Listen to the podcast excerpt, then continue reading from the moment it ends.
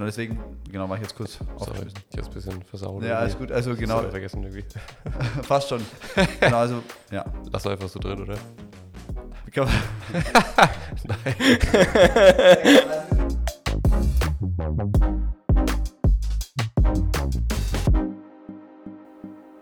Hallihallo, liebe Menschen dort draußen an den Geräten. Wir befinden uns in einer erneuten Episode von Flutlichtgelaber. Wir sind hier zusammen zu dritt Yes. und wir haben hier wunderbare Menschen dabei. Einerseits mich, Hm. und zwar ich bin der B. Äh, ihr kennt mich vielleicht aus anderen Episoden, ich war schon das eine oder andere Mal dabei. Äh, außerdem haben wir noch zwei weitere wunderbare Gäste da. Wir haben natürlich wie fast immer den Lou am Start Hi. und wir haben heute einen Special Guest, der zum ersten Mal hier ist. Und zwar ist es der wunderbare Franz. Servus. Franz, äh, stell dich kurz vor, wer bist du und was tust du so? Ja, sehr gerne. Ich bin der Franz. Eigentlich hätte ich gar nicht Servus sagen dürfen. Ich habe es mir schon so angewöhnt. Oh. Eigentlich sagt man Guten Tag. Genau, bin aus Berlin ähm, vom Dreivierteljahr hierher gezogen, ähm, weil ich ähm, ja einen wundervollen Beruf ausüben darf. Und zwar bin ich Athletik- und Reha-Trainer. Eine Story, die Franz und mich so, glaube ich, ein bisschen verbindet und wo auch ein bisschen noch mehr dazu gesagt wird gleich, äh, ist, äh, wir sind hier mit einer Fürther Fußballschule, äh, also eine Fußballschule hier in Fürth, genau, waren wir unterwegs und ich kannte den Franz schon und er arbeitet äh, als Reha-Trainer im Nachwuchsleistungszentrum bei der Spielvereinigung Kräuter Fürth und äh, deswegen, wegen dieser Fußballschule, haben wir dann gefragt, ob es denn irgendwie möglich wäre, da irgendwie was zu machen und das Witzige war, wir waren normal immer auf einem anderen Fußballplatz und dann gab es aber die Möglichkeit, an dem Nachmittag äh, irgendwie bei euch vorbeizukommen und auf dem Gelände des Nachwuchsleistungstrainings äh, äh, Training zu machen und mit den Kids halt eine Einheit zu machen. Und das Legendäre ist, da muss jetzt Franz kurz äh, erklären, wie es dazu kam, dass äh, was wir gesehen haben. Genau, es war eigentlich so verabredet, gemanagt, dass es vom Timing, die Profis waren gerade fertig mit Training. Ähm, die haben nämlich bei uns auf dem NLZ-Gelände trainiert. Die waren fertig, sind runter, wollten gerade zu ihren Autos gehen und just in dem Moment kam die ganze Schar von Kids an. Und Yes. wen sehen sie? Die ganze Menge an Profis Ja. und Augen fielen raus. Ja, fast. Ja, es war einfach das Highlight schlechthin. Neben einem kleinen Vogel, der irgendwie äh, in einen Gully gefallen ist. Das war auch ein Highlight dieser, Oh. Fuß, dieser Fußballschule an dem Tag, weil wir Ja, waren ich in ganz Fürth unterwegs. Aber das war wahrscheinlich nochmal ein größeres Highlight und die Kids haben halt dann die Profis gesehen und ausgeflippt und ich musste die Schar irgendwie zusammenhalten. Und das war auf jeden Fall witzig, weil eben du, Franz, genau einerseits bei Pro 11 am Start bist und eben noch als Reha-Trainer dort tätig bist. Und ja, gib uns gerne ein paar Einblicke da rein, was dich da so bewegt, ähm, was deine Aufgaben sind, mit welchen Menschen du zu tun hast, was dich herausfordert vielleicht auch. Ähm, Ja, sehr gerne. Genau, kurz als Hintergrund, ähm, ich habe Sportwissenschaften studiert in Potsdam und ähm, wollte schon irgendwie durch, durch meine Historie Fußballfan, selbst Fußball gespielt, ziemlich hoch, hatte den Traum, Fußballprofi, wie jeder zweite Junge eigentlich in Deutschland, äh, Profi zu werden. ganz kurz, B, hattest du den auch? Den Traum? Äh, vielleicht so zwei Wochen circa. und dann habe ich schnell gemerkt, Also ich okay, ich glaube, das wird nichts. Eins, zwei, eins, zwei. Ja, ich hatte ihn schon auch, ja. Genau, der ist aber dann aber irgendwann geplatzt, als ich mich dagegen entschieden hat, habe oder hatte, ähm, genau in ein Fußballinternat zu gehen, wollte zu Hause bleiben, zu Hause weiter kicken in meinem Dorfverein. Ähm, und dann hat sich peu à peu aber doch herauskristallisiert, ähm, Sport zu studieren, hatte dann aber im Rahmen meines Studiums nicht die Möglichkeit, äh, ein Praktikum ähm, zu machen in einem Fußballverein. Dann hat es aber nach dem Studium geklappt, bin hier nach Fürth gekommen, hatte nahezu kein Wissen über die Spielvereinigung, über das Kleeblatt, ähm, kannte den Club besser hm, okay. und somit bin ich aber dann doch nach meinem Studium hierher gekommen für drei Monate und anschließend hat sich die Möglichkeit aufgetan, dann ähm, genau als Reha-Trainer und Athletiktrainer ähm, am NLZ tätig zu sein. Genau, NLZ sagt man bei uns ähm, im Haus, ist die Abkürzung für Nachwuchsleistungszentrum.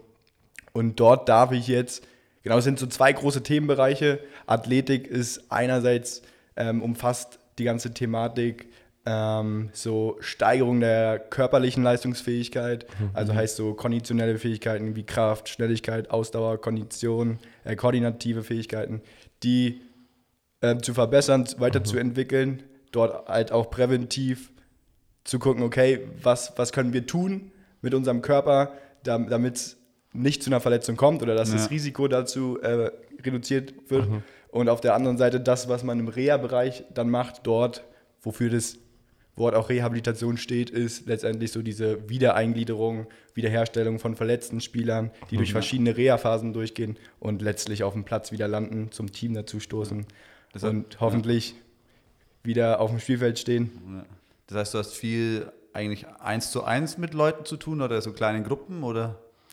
Genau, das ist ein großer Vorteil bei mir ähm, in meiner Position als Reha-Trainer. Ähm, bin ich viel im 1 zu 1, 2 zu 1, 3 zu 1 unterwegs. Ähm, ist natürlich eine sehr besondere Situation. Ich reiß die Spieler halt so ein bisschen raus aus, aus ihrem alten Setting. Bin so, letztens hat es ein Spieler als, ich bin der kleine Entführer betitelt. Äh, entführe die halt so auf meine Weise in den Kraftraum und dann so separat halt auf dem Platz. Ähm, ja, ist eine spannende Zeit, klar. Verletzte Jungs, die haben eigentlich Bock am Ball zu sein, auf dem Platz zu stehen und Vollgas zu geben. Du hast gesagt, Jungs, genau, du hast vor allem in den U-Bereichen zu tun, also unter 17 oder was ist das? Genau, es gliedert sich so ein bisschen in den Grundlagenbereich, Aufbaubereich und Leistungsbereich. Und äh, Grundlagenbereich heißt von U8 bis U11, Aufbaubereich ist von U12 bis U15 und alles darüber bis U23 ist dann äh, Leistungsbereich. Aber ich habe vor allem so im Leistungsbereich zu tun. U17, U16, U19 und U23. Gibt es dann in diesem Aufbaubereich auch schon so Athletiktrainer oder so Reha-Trainer, sag ich mal? Also diesen untersten Level. Gibt es das da auch schon? Also wie ist da die Professionalität dann schon? Genau, man muss sagen, der ganze Athletik- und Reha-Bereich, es wird halt peu à peu mehr, weil einerseits das Verständnis dafür größer wird. Früher hat es so ein bisschen der Co-Trainer übernommen und in den Jahren so mit, vielleicht kennt ihr noch das Bild aus den Medien mit Klinsmann, der dann mit seinen Gummibändern und seinen amerikanischen Fitnesstrainern ankam. Stimmt, ja, ja. Ähm, oder Felix Magath mit seinen Medizinbällen. ja, stimmt, das kenne ich. Ähm, genau, die sind dann so ein bisschen, was heißt Vorreiter, aber die sind so ein bisschen das Aushängeschild, ein bisschen dafür. Ja. Ja. Ähm, deswegen genau in den unteren Bereichen in, ähm, von U8 bis U11 wird sehr, sehr wenig gemacht. Da wird mehr dann auf, also im Athletikbereich, Ja. dann so ein bisschen koordinativ geguckt, Mhm. koordinative Fähigkeiten. Ja, okay. Und danach geht es dann quasi erst so in den Kraftbereich rein und so weiter und dass man da schaut, was aufzubauen, wenn die Jungs dann so in der Pubertät sind, sag ich mal. Ja, genau, das ist natürlich dann ein spannendes Alter. Man guckt halt immer nach Entwicklungsphase und probiert dann auf individueller Basis zu sagen, okay, ein 14-Jähriger, der gerade zum Beispiel seine Hormonausschüttung hat, gerade mit Krafttraining anfangen kann, ähm, da geht man so in die ersten Prozesse, erlernen, verbessern, erste Übungen, motorische Kontrolle. Aber genau, das steigert sich dann natürlich vom Volumen, vom Umfang her, von ähm, Jahrgang. Ja, verstehe. Das heißt, du kümmerst dich, sage ich jetzt mal, in erster Linie auch um die körperlichen Fähigkeiten von, von Menschen. Ähm, jetzt hat Gesundheit natürlich nochmal eine viel größere Bedeutung auch. Ne? Also wir leben ja in einer Zeit, wo das auch sehr betont wird, dass es irgendwie nicht nur auf körperliche Gesundheit drauf hinausläuft, sondern einfach, dass das Thema größer ist ja? und da Ja. auch andere Faktoren mit reinspielen. Lou, ich glaube, du hast dich damit ein bisschen befasst. Äh, was umfasst Gesundheit noch so? Was würdest du sagen? Ja. Also ich, ich finde es immer spannend eben, weil wir auch im Vorhinein ja schon öfters über das ganze Thema geredet haben, was ist Gesundheit, ähm, wer ist der Mensch? Und du hast eben natürlich größtenteils jetzt mit der Körper, dem körperlichen Aspekt zu tun. Und ich glaube, erlebst da sicherlich auch Spannungen, wo Menschen so nicht vor der Tatsache stehen, irgendwie, dass Träume kaputt gehen, aber verletzt sind und auf jeden Fall gerade nicht die Leistung bringen können, die sie vielleicht bringen wollten. Und was uns dann so ein bisschen ja, einfach in den Sinn kam oder was wir gemerkt haben, ist eben, dass der Mensch oder die Gesundheit eines Menschen nicht nur davon abhängt, sondern eben es auch vor allem eben auch jetzt ja psychische, geistige, aber auch äh, soziale Komponenten gibt, die eben irgendwie die Gesundheit eines Menschen ähm, bestimmen. Und das, was mir dann kam, fand ich dann eben krass, dass man eben diese ganzen, diese körperliche Aspekt, den du jetzt eigentlich fast ja nur behandelst und auch irgendwie gefühlt im Sport größtenteils irgendwie immer wieder aufkommt. Jetzt wird es schon immer wieder mehr, es kommen irgendwie Sportpsychologen, gibt es ja schon auch länger so, aber ähm, ist auf jeden Fall noch nicht so präsent wie halt dieses ganz normale physische Thema. Und was mir dann so kam, ist eben, es ist ja eigentlich nur ein Viertel von der Gesundheit eines Menschen. Also, dass, dass der Körper klar auch wieder intakt kommt, aber wenn der Körper voll intakt ist, klar kann der dann schon Leistung bringen, aber gesund ist er meiner Meinung nach noch nicht, mhm. weil er eben diese anderen drei Viertel eigentlich noch nicht hat. Und dass eben zum Beispiel die Beziehungen, die du hast und wie Menschen dich mhm. auf deine Psyche wahrscheinlich einfließend ermutigen oder so, dass das genauso Bestandteil der Gesundheit eines Menschen ist. Und genau, die WHO hat da auch eine ganz gute Definition und schreibt eben, äh, Gesundheit ist nicht bloß die Abwesenheit von Krankheit und Gebrechen, sondern der Zustand völligen körperlichen, geistigen, seelischen und sozialen Wohlbefindens. Ja, ja ich finde es ich spannend, ähm, da zu bleiben, weil ganz, ganz lange hat man schon die Brille aufgehabt und geguckt, okay, aus biomedizinischer Sicht, das, was du zum Schluss jetzt vorgelesen hast, dieses Fernbleiben oder diese Abwesenheit von Krankheit, mhm. ähm, war früher so die Definition, die ausreichend war, ja. aber jetzt bei diesen vier Bestandteilen zu bleiben und dann auch zu gucken, okay, wie läuft es jetzt in Jugendmannschaften bei uns in den NLZs zum Beispiel ja. ab. Mhm. Ähm, ich würde nicht sagen, pauschal so, dass alle anderen drei Komponenten ähm, kein Thema sind. Du hast auch ja. gesagt, Sportpsychologen werden mehr und mehr Bewusstsein, mehr Verständnis ähm, ist da auch vorhanden. Aber letztlich geht es am Ende des Tages darum, die Performance auf, ja. äh, zu bringen ja. und da Leistung aufs Feld zu bringen und alles andere ist erstmal zweitrangig ja. und wird untergeordnet. Ähm, und ich glaube, dieses Feld, man spricht auch bei uns viel über Mentaltraining, das hat so viel Potenzial, ähm, was letztendlich auch dazu führt, dass die Jungs die Performance oder die Leistungssteigerung mhm. mhm. dann her abrufen können. Mhm. Ja. Ja. Finde ich interessant, erstmal so als Privatperson möchtest du ja gesund sein, um der Gesundheit willen. Also das ist halt einfach so generell als in deinem Leben nice. aus, ja. Schon nicht schlecht, wenn man gesund ist, ja. Aber in, gerade in diesem Profifußballbereich, da ist Gesundheit ein Mittel zum Zweck. Mhm. Also es wird geschaut, dass die Leute gesund sind, damit sie dann eben Leistungen liefern können, damit sie Titel ja. gewinnen und so weiter. Und ich glaube, das ist schon irgendwie ein Faktor, den man erstmal ansprechen muss und herauskristallisieren muss, mhm.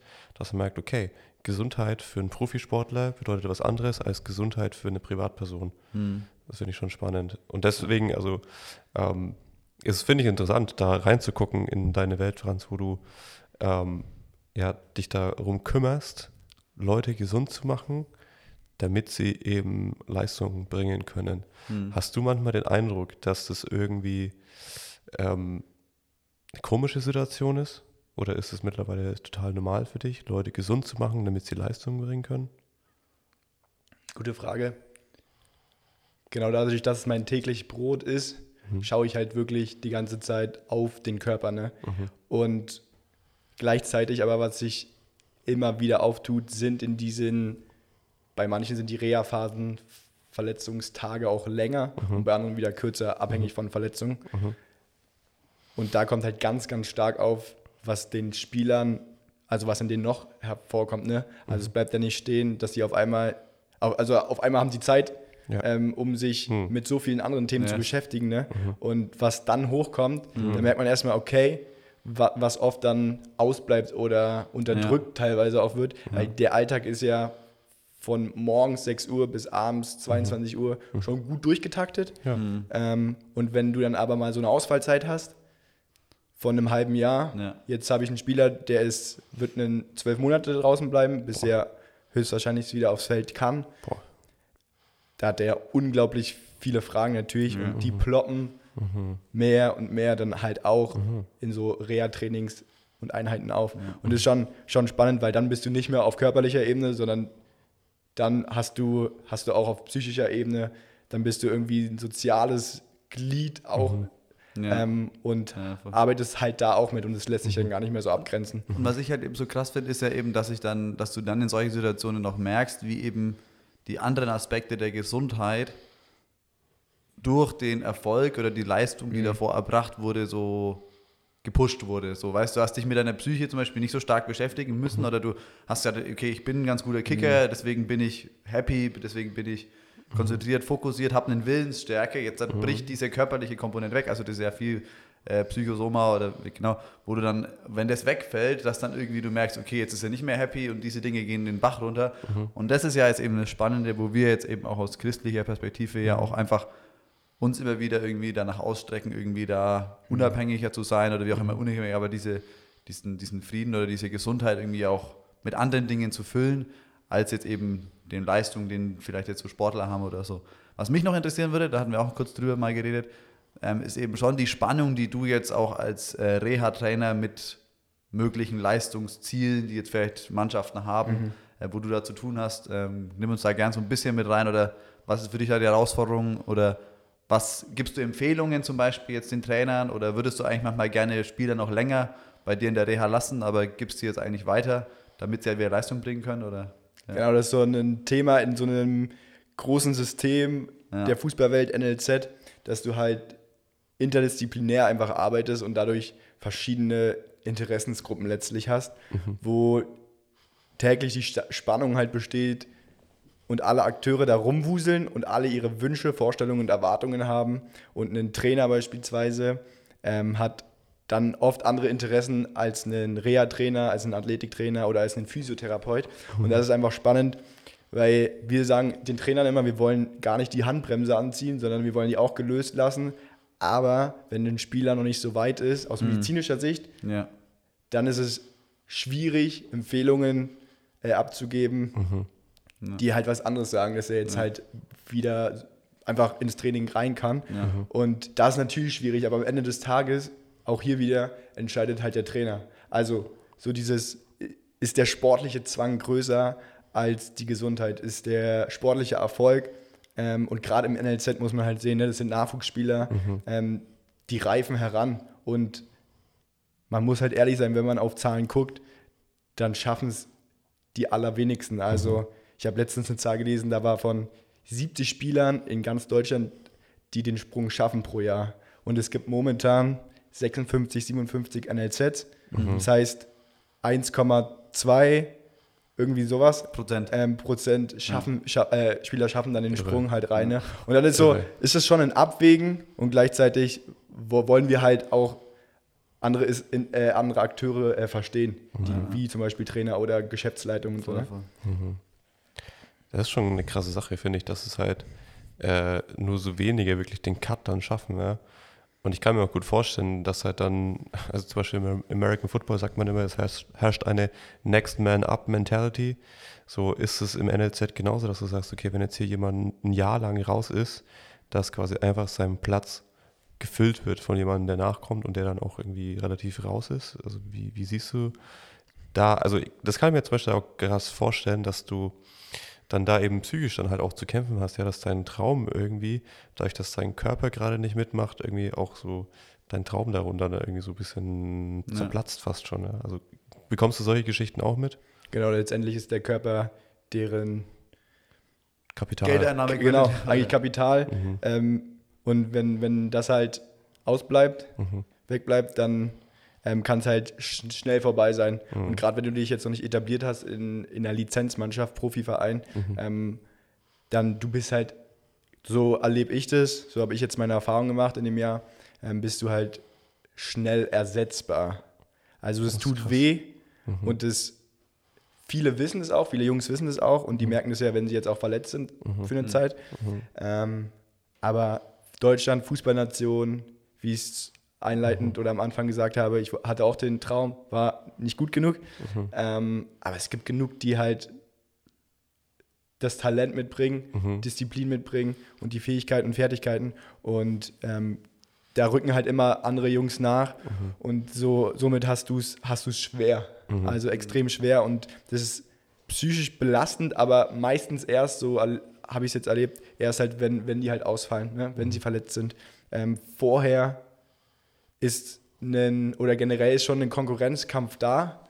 Ähm, genau, aber trotzdem gleichzeitig ist, also ich würde sagen, so, es ist ein Teamgefühl, es ist eine Gemeinschaft da und trotzdem, ich habe ich hab letztens so mit zwei Spielern, die auf der gleichen Position äh, spielen, gesprochen und die meinten, ey, eine echte freundschaftliche Beziehung können wir, können wir nicht führen, ne? Weil, weil es immer noch ein bisschen Konkurrenz ist. Genau, weil es Konkurrenz ist und weil die so eine Ellenbogen-Taktik schon ein bisschen ausgefahren wird, mhm. hinzu, wir, wir können das nicht. Ja. Also wir, wir können das nicht und da bleiben sie irgendwie auf einer gewissen Distanz. Okay. Ja. Krass, okay. Ich frage mich dann, wie diese, diese jungen Leute, äh, wie bauen die dann überhaupt Beziehung und Freundschaft und also eine Sozialisation? Äh, geschieht ja auch immer dadurch, dass Mhm. du einfach mit Gleichaltrigen oder mit Leuten in deiner Peer Group irgendwie abhängst. Aber wenn du trotzdem in deiner Peer Group schon immer direkt so diesen Konkurrenzkampf hast und ne, heutzutage geht es ja dann irgendwie ins Fußballinternat und diese ganzen Geschichten, du hängst ja eigentlich nur mit deiner Mannschaft im Prinzip rum oder halt mit anderen Fußballern. Ja. Äh, ich frage mich, weiß nicht, merkst du, dass in dem Charakter von diesen jungen Fußballern teilweise was fehlt oder irgendwie so eine gewisse Weisheit irgendwo fehlt, weil man irgendwie immer mit so einem engen Scheuklappen-Mindset irgendwie rumlaufen muss? Also, ich glaube, vorab würde ich da erstmal nichts pauschalisieren und ich, ich habe jetzt über das Jahr Spieler kennengelernt, aber habe da jetzt auch eine relativ, also ich habe keine große Masse. ja, so, okay. deswegen kann ich jetzt nur für, für die sprechen, die ich ähm, näher kennengelernt habe. Mhm. Aber es ist auf jeden Fall ein Ding in den NLZs, dass, also das sind ja Orte, Mhm. die geschaffen werden, die hochprofessionell sind, wo staffmäßig alles da ist, Mhm. damit du möglichst den Sprung schaffst. Ne? ja. Vom Nachwuchsspieler hin zum Profi. Mhm. Und dadurch wird dir schon vieles abgenommen. Und ich glaube, so Entscheidungen zu treffen, zum Beispiel, das habe ich jetzt mitbekommen, das fällt ähm, den Jungs und scheinbar auch den, den Mäd- Mädchen, Mädels schon nicht einfach. Ne? Ja. Ja. Ähm, und da ist so die Frage, wenn Widerstände, die andere Kids in deren Alter haben und die aber nicht so, wie sieht es dann später aus? Wie sieht es nach dieser NLZ-Zeit aus? Wie sieht es aus, wenn die wieder rauskommen? Ähm, Ja. Genau, es gibt, gibt da schon Herausforderungen. Was ich noch spannend fände, oder wo ich mir immer wieder Gedanken gemacht habe, würdest du sagen, oder auch für uns vielleicht, wenn du jetzt halt das miterlebst und wir jetzt auch über das Thema gesprochen haben, was so die Gesundheit eines Menschen irgendwie beeinflusst, was würdet ihr sagen, was sind so, wie geht ihr mit eurer Gesundheit aktuell um? Also, ja, und, und was würdet ihr sagen, was sind für euch vielleicht Hilfestellungen, um gesund zu bleiben? Ähm, genau, also zum Beispiel eine Sache, die ich für mich jetzt schon immer wieder so bemerkt habe, ist mir einfach immer wieder bewusst zu werden, jetzt auch wieder auf den Sport so gesehen. Ich würde wahrscheinlich sagen, mir ist das langfristige Ziel einer Sache wichtiger als der kurzfristige Kick oder der kurzfristige Erfolg oder wie auch immer. Ähm, sei es jetzt in Beziehungen oder in meinem Konsum, wie ich mit Dingen umgehe, einfach weniger darauf zu achten. Das ist zum Beispiel jetzt das, wo ich jetzt auch Parallelen für den Fußball so sehen würde oder im Sport und der Gesundheit, die da die Sportler haben. Ähm, einfach für mich mehr darauf zu gucken, eben welche Folgen hat die Entscheidung in den nächsten fünf Wochen, in den nächsten fünf Monaten, in den nächsten fünf Jahren, Ja. wenn ich mich dazu entscheide, diese Beziehung einzugehen, das Verhalten zu adaptieren. Ähm, genau, so eine, ein Learning für mich. Genau, weiß nicht, wie geht es euch mit Gesundheit? Würdet ihr sagen, ihr habt irgendwie eine guten, gute Balance? Achtet eben auf diese Balance zwischen den vier verschiedenen Komponenten. Hm. Ja, ich glaube, ich bin aktuell ein bisschen unbalanced irgendwie. Ich glaube, gerade so mit körperlicher Gesundheit. da ach, sportlich, gerade bei mir, ah, ich sollte vielleicht mal den einen oder anderen Waldlauf machen. So. Nee, aber ansonsten, ähm, keine Ahnung, glaube ich, komme ich auch irgendwie gewisserweise aus einer Familie, wo man irgendwie erst zum Arzt geht, wenn es gar nicht mehr geht. Ja, Ja. same. Also sobald man irgendwie zusammenbricht, oder erst wenn man zusammenbricht, so dann hat man das Recht auf einen Arzt, ansonsten vorher geht es ja noch. Ja. Deswegen glaube ich, war das für mich lange Zeit ein Thema, was ich jetzt, jetzt in meinem Erwachsenenleben erstmal ein bisschen äh, austüfteln, austaktieren muss. Okay, wann ist es denn verhältnismäßig und vernünftig zum Arzt zu gehen und wann ist es einfach nur dumm, irgendwie nicht zu gehen. Ähm, glaube ich, gerade in dem Aspekt so, da kann ich auf jeden Fall noch viel lernen. Ansonsten äh, glaube ich gerade so diese die unsichtbaren Komponenten, also wir haben uns im Vorfeld ein bisschen über unterhalten, okay, was für gesundheitliche Komponenten gibt es denn? Ich sage jetzt einfach mal, es gibt sichtbare und unsichtbare und gerade im unsichtbaren Bereich, äh, da ähm, glaube ich, da befasse ich mich schon eigentlich schon recht bewusst damit. Ich gucke einfach, Was, dass be was bedeutet das? Oder, oder genau, ja, also für mich ist, glaube ich, so der Schlüssel und der Key zu meiner unsichtbaren Gesundheit, also zu meiner psychischen, seelischen, geistlichen, wie auch immer man es nennen möchte. Äh, ich glaube, der Key ist für mich wirklich meine Beziehung zu Gott. Ja, wenn ich merke, okay, da bin ich äh, dahinter, da, Ja. da bin ich wirklich mir bewusst, dass in jedem Moment, in jedem Zeitpunkt der Himmel ganz, ganz nah ist. Ja. Wenn ich das im Hinterkopf habe, so, dann kann ich, glaube ich, äh, jegliche Stresssituation irgendwie bewältigen. Ne? Ja. Egal, ob ich auf der Arbeit bin und äh, da vielleicht Druck habe oder ob jetzt irgendwie gerade im privaten Bereich irgendeine Ja. Tragödie passiert oder so, ja. Solange ich mir bewusst bin, ja, dass der Himmel regiert und dass die Zukunft der Weltgeschichte darauf hinausläuft, dass Jesus der König ist, ja, Mhm. über alles, Mhm. dann ähm, ändert es für mich eigentlich jeglichen Lebensumstand. Und ich glaube, das macht einfach für mich, gerade so diese unsichtbare Gesundheit, ist für mich der Grundstein unter Mhm. allem irgendwie. Und darauf hinaus ähm, kann man dann darauf aus, aufbauen. Ja. Und das ist so, Ja. glaube ich, da kümmere ich mich eigentlich schon relativ gut gerade, denke ich. Ja. Nice. Wie geht's dir damit, Franz? Ja, interessant. Ich glaube, in dem Alter, wo jetzt zum Beispiel meine Jungs da stecken, wenn ich, wenn ich jetzt in deren Haut wäre, ganz ehrlich, würde ich ähnlich kurzfristig denken, vielleicht und Klar. leben wie sie. Ja. Äh, da würde ich auch, glaube ich, Vollgas geben, alles auf eine Karte setzen, weil ich meine, die leben den Traum, ne? Ja. Also die sind immer, die sind in ihrer Gedankenwelt, ey, es könnte klappen, ähm, Profi zu werden. Und kann ich, kann ich voll mitgehen. War ich früher auch viel mehr der Typ. Ähm, jetzt, ein paar Jährchen später, ähm, sage ich auch, mache ich mir mehr Gedanken, auch so ganzheitliche Gesundheit. Ja. Ähm, genau, ich muss sagen, ich bin auch momentan körperlich, will ich mehr machen, komme aber zu wenig.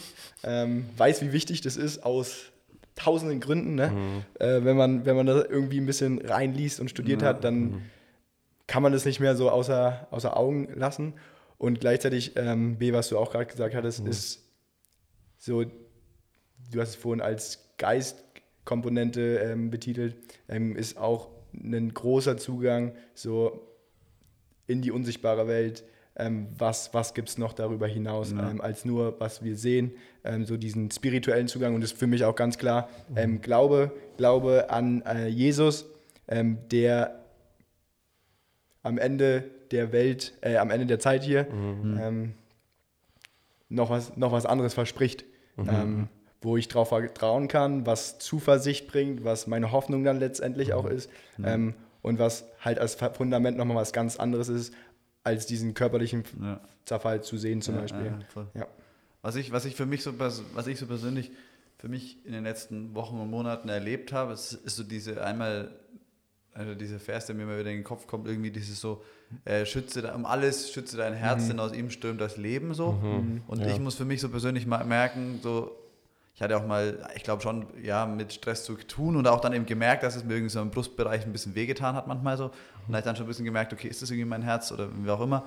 Aber da habe ich dann gemerkt, okay, ich wäre wahrscheinlich so auf dieser Stressebene wahrscheinlich am meisten getriggert und bin da jetzt gerade auch so ein bisschen am Routinen rausfinden, wie ich da mit besser umgehen kann. Ähm, ja, also ich lese auch Bücher darüber und es ist schon auch einfach schockierend zu sehen, also schockierend nicht, aber das ist halt einfach, oder schon schockierend, ja. Ja, doch. Da, also in welche Welt wir so manchmal irgendwie uns hinentwickeln, auch jetzt eben mit Burnout. Irgendwie, ich habe das in 15 Jahren hat sich das versechsfacht äh, von Burnout-Fällen jetzt in Deutschland allein und ähm, da einfach zu überlegen, okay, was kann ich mir als persönliche Lukas, der ich existiere, mir irgendwie so Breaks reinsetzen, um da irgendwie nicht in diesen Stress zu verfallen.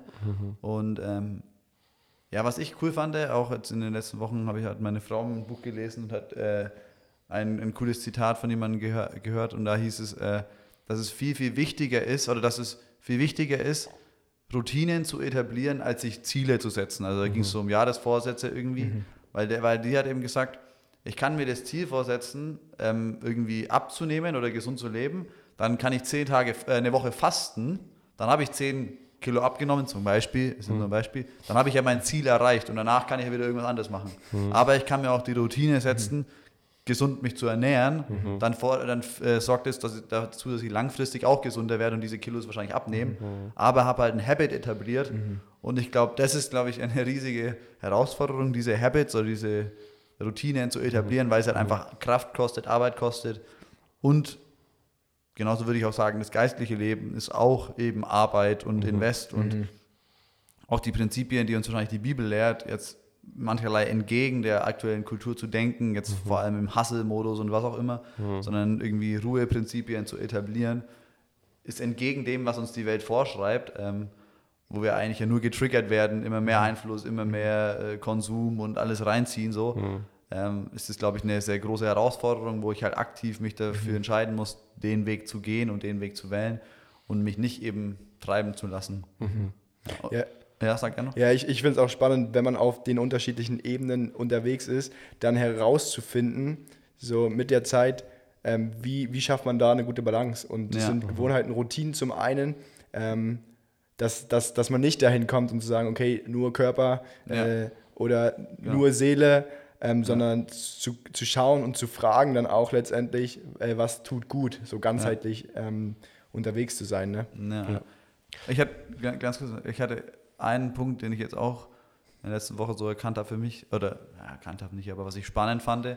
Und äh, da hat auch jemand in dem Buch geschrieben, eben die zwei, die zwei Dinge, die ihm oder auch uns als Christen, er schreibt es als Christen, also am wichtigsten sein sollten, sind die Gegenwart und die Ewigkeit, hat er geschrieben.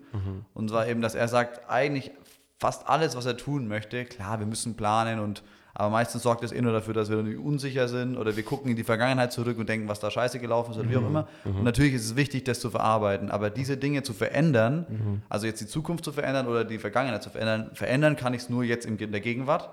So, das war, die, was er da eben gesagt hat. Ähm, und wo er eben sagt, eben entweder die Gegenwart oder die Ewigkeit. Also mit Ewigkeit meint er eben, sich auszurichten auf die Ewigkeit oder auf die Verheißungen, die die Bibel uns vielleicht gibt, oder eben Menschen für die Ewigkeit zu gewinnen, in Gottes Liebe da weiterzugeben, dass sie Gott kennenlernen. Und äh, das Hier und Jetzt meint er auch mit der Gegenwart eben, das Hier und Jetzt zu genießen und äh, nicht, nicht immer nur schon aufs Morgen zu fokussieren, weil das Morgen wird sein Ding schon machen. So. Aber jetzt gerade kann ich mich bewusst dazu entscheiden, das, was ich gerade hier erlebe, zu genießen und nicht schon mit dem Kopf wieder woanders zu sein und denken, oh, okay, morgen ist alles scheiße, deswegen ist jetzt auch scheiße. So. Ja, das ist schwer. Ja, es Also- ist schwer, voll, aber so, das habe ich gemerkt, okay, wenn ich jetzt was Nices esse, genieße ich es und, und, und mache mir bewusst, okay, cool, ich darf das jetzt genießen und muss nicht schon wieder, werden- also weißt ich genieße manchmal was und hänge am Handy zur gleichen Zeit, dann denke ich mir, okay, ich, ich trigger mich mit Themen und genieße eigentlich gar nicht das, was ich gerade habe. Und der, die Person, die das dann, glaube ich, auch geschrieben hat, hat dann eben auch so den, die Balance, äh, die, dieses Parallele zu älteren Menschen gezeigt. So, die hatte irgendwie einen Opa, der hatte so einen ganz kleinen Garten, so ein, so ein einfältiges Leben, so nicht die Welt gesehen, so. Aber der war einfach zufrieden, seine Gartenarbeit zu machen und dann das, was er geerntet hat, so jetzt einfach eine Erdbeere zu essen und war froh. So, und wir verlieren manchmal das Leben in, uns- in der Hetzerei und, und denken, wir haben irgendwie alles erreicht, um dann am Sterbebett aber sagen zu müssen, okay, eigentlich habe ich mein Leben nicht gelebt, sondern ich wurde einfach nur getrieben so. Oder Ich, ich finde so eine Geschichte richtig genial und richtig toll. Ich höre sie mir gerne an. Aber dir fällt's schwer, Genau, aber dann, so- genau. leben. Und dann dachte ich mir, okay, dann müsste ich erstmal anfangen, so eine Routine zu etablieren. Genau, sag ja, das ist ja auch das Handy weg. Anstrengende. So, das habe ich gemacht. Aber we- wenn ich jetzt zum Beispiel alleine da sitze, mache Mhm. mir Essen, so, ich kann es gar nicht mehr nur, nur zu essen. Mhm. Sondern ich, ich brauche dann Input. Oder denke, dass ich es brauche. Aber im Hier und Jetzt zu sein, da- das ist, das ist große Aufgabe. Ich glaube, was da vielleicht helfen kann, ist äh, ähnlich wie zum Beispiel das auch so im Leistungsbereich ist, also im sportlichen Leistungsbereich. Ich glaube, du ziehst Sachen, die unangenehm sind, besser durch, wenn du in Gemeinschaft lebst. Das heißt, äh, wenn du zum Beispiel irgendeinen Accountability-Partner hast, der sagt, hey, lass uns doch jetzt mal gemeinsam essen gehen und wir schweigen dabei und wir essen einfach nur das Essen. Ja? Und äh, wir machen das zu zweit, dann fühlen wir uns auch nicht so dumm. Vielleicht schon am Anfang ein bisschen, aber wir legen auch das Handy weg so, sondern wir, wir fokussieren uns jetzt nur auf dieses Essen. Ja? Und ich glaube, äh, im Leistungsbereich ist es auch einfacher, irgendwie schwere Gewichte zu stemmen und so weiter, wenn du einfach Leute um dich herum hast, die das mit dir teilen und du, du durchlebst die gleichen Sachen. Und ich glaube, so ist es vielleicht ein bisschen leichter, Ja, Habits oder so Gewohnheiten aufzubauen. ja. Ja, genau. Ja. Was ich eben auch dann in so einem Buch gelesen habe oder jetzt auch hier vorlesen kann kurz, was ich dann schon auch beängstigend finde, ist eben, oder er schreibt, der beängstigende Teil ist, ähm, den wir alle ignorieren, ist, dass wir zu süchtig, zu schwach oder zu abgelenkt sind, um das zu tun, wovon wir eigentlich wissen, dass es wichtig und gut ist. So, und das ist auch wieder das, weil es halt einfach diesen aktiven Schritt braucht, das zu unterbrechen. So. Ja. Also kurz, der Lou hat gerade ein Stück vorgelesen aus dem Buch äh, Das Ende der Rastlosigkeit von John Mark Comer. Gutes Buch. Genau, Alle hypen es jetzt, aber ja. genau. Aber zu Recht halt auch. Hat ja, auch seinen es, Grund, ist- es, warum spricht halt, es triggert halt viele Leute Thema so. in unserer Zeit, ja. Genau. Deswegen, wenn ihr euch das gönnen möchtet, äh, an dieser Stelle keine Werbung, aber kann man sich mal reinziehen. wenn man damit zu tun hat. Ja. Aber wenn du auch dein Leben gut lebst, enjoy it. Wenn du eine gute Balance hast und merkst, es triggert dich gar nicht und du genießt das Leben, Mhm. lern uns kennen, melde dich bei uns. Nein. Äh, ja, Jungs, ähm, ich glaube, wir haben jetzt schon ein bisschen mehr als eine halbe Stunde gequatscht wieder. Ähm, habt ihr noch irgendwelche abschließenden Gedanken zu dem Thema Gesundheit in jeglicher Form? Ich glaube, Ich ja, ich glaube, ich glaube, es ist schon spannend, jeder sich persönlich die Frage zu stellen, wo, wo steht man selbst, so wie wir es ein bisschen jetzt gerade zusammen gemacht haben. Aber so diese einzelnen Komponenten zu sehen und dann sich selbst mal aufzuschreiben oder selbst mal zu überlegen, ey, wo, wo stehe ich? Ähm, was macht das mit mir? Was ist Gesundheit? Vielleicht alles noch darüber hinaus, wie, wie ich es eigentlich denke und definiere, so ein bisschen. Ja. Also ich fand es spannend mit euch. Ja. Danke. Ja, genau. Also ich würde es nochmal zusammenfassend sagen, Gesundheit ist ein sehr breites Thema ja, und es geht nicht nur darum, seinen Körper irgendwie durch die Ziellinie zu bringen, sondern das Unsichtbare dabei nicht auf der Strecke liegen zu lassen. Und wenn ihr jetzt das zum ersten Mal anhört, wenn ihr sagt, okay, ich bin tatsächlich so ein Nachwuchsspieler, der gerade vom Franz wieder aufgebaut wird und du hörst es jetzt hier zum ersten Mal, ähm, dann, äh, ja, wir wollen dich ermutigen, wenn du das hörst, befasst dich auch mit dem Thema, hey, was ist danach, was kommt. Ich glaube, das ist sowohl für, für Spieler als auch für ähm, jeglichen anderen Lebensbereich Ja. wirklich gut anwendbar. Hey, befasst dich auch mit dem Unsichtbaren und nicht nur mit Mhm. dem Sichtbaren. Befasst dich nicht nur mit deinem Körper, sondern einfach auch mit deinem Innenleben. Ja, was geht da drin vor sich? Und äh, ja, ich glaube, wir alle drei haben für uns entdeckt, dass wirklich Jesus so das Fundament ist und der Eckstein für unsere geistige Gesundheit. Und es muss natürlich kein Garant sein. Ich glaube, es gibt auch Menschen, die sind depressiv und Christen. Ähm, Aber ich glaube, das kann auf jeden Fall ein wichtiger Schritt sein, äh, um in diesem Bereich zu lernen. Ja. Und ja. deswegen, liebe Leute da draußen, vielen Dank fürs Zuhören. Danke, dass ihr euch äh, das auf die Ohren gepackt habt. Und Jungs, Franz und du, ich danke euch, dass ihr hier wart. Ähm, wir rappen es ab, ähnlich wie bei einem Burrito. Und wir sagen Tschüss mit das Ciao Kakao. Tschüsseldorf und bis zur nächsten Episode. Ciao. Ciao. Ade.